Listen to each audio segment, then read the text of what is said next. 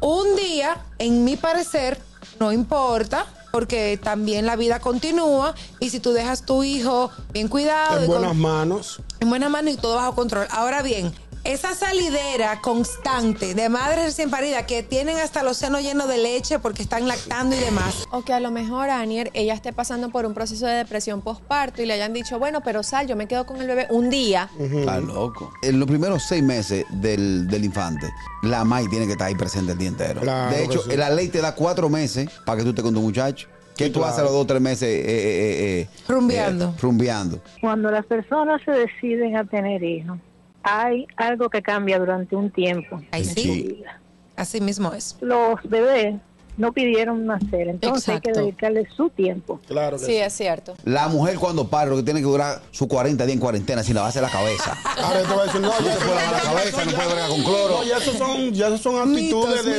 de mitos de no gente pueden coger vieja. sereno. No pueden coger sereno. no pueden salir de noche. Oye, hay muchas cosas que hay que cambiar y hay que tener cuidados. Exacto. No es porque tú salgas a rumbear, es que tú no sabes lo que tú le vas a traer a tu muchacho de la calle también. Cualquier Exacto. mujer recién parida que beba o que fume o que tome algún tipo de sustancia, eh, su hijo puede tener muerte súbita del lactante. Porque está bien que usted quiera salir y que quiera rumbear, pero tiene que pensar primero en qué le conviene al Y bebé o si qué no, no haberte quedado embarazada, que también es una opción. El gusto, el gusto de las 12.